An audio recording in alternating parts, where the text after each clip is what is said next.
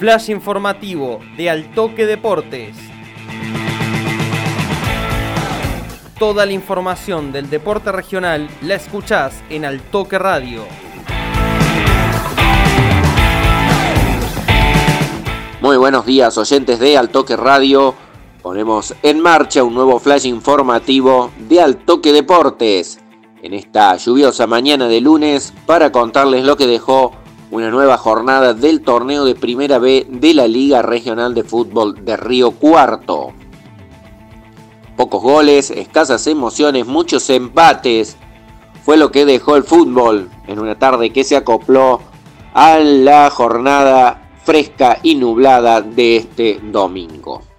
En la zona campeonato, Social Recreativo Reducción llegaba puntero, empató sin goles con Confraternidad de San Pacho que estaba cuarto y continúa en la misma ubicación. En las higueras hubo choque de escoltas entre Centro Social y Banda Norte y tampoco pudieron abrir el marcador y siguen en ese lugar. Los que sí aprovecharon la sequía de los cuatro de arriba fueron Talleres de las Acequias y Juventud Unida de Coronel Baigorria. El equipo de la Ruta 8 le ganó 2 a 1 a Fusión Fútbol Club, en tanto que el de la Autovía ganó de visitante en el adelanto del viernes 2 a 0 a San Lorenzo de Bulnes y se ubicaron en el quinto y sexto lugar respectivamente.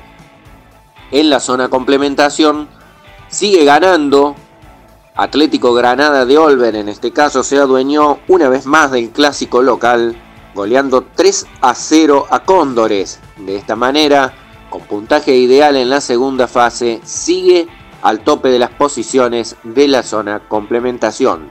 Su escolta es Unión de Olaeta, el equipo dirigido por Jeremías Villalba, derrotó por la mínima a Defensores de Alberdi y se mantiene a un punto del equipo de Olver. En el tercer lugar se acercó ahora Santa Paula de Carnerillo, que derrotó por la mínima de local a San Cayetano. Para conocer todos los resultados, los autores de los goles, las tablas de posiciones, la próxima fecha y lo que dejó la jornada, que comprendió la tercera fecha de la zona complementación y la cuarta de la zona campeonato, ingresa en altoquedeportes.com.ar. Tengan todos ustedes una muy buena jornada, un excelente inicio de semana, nos estamos reencontrando en cualquier momento aquí en el aire de la 101.9 al Toque Radio, una señal diferente, la radio de la COPE.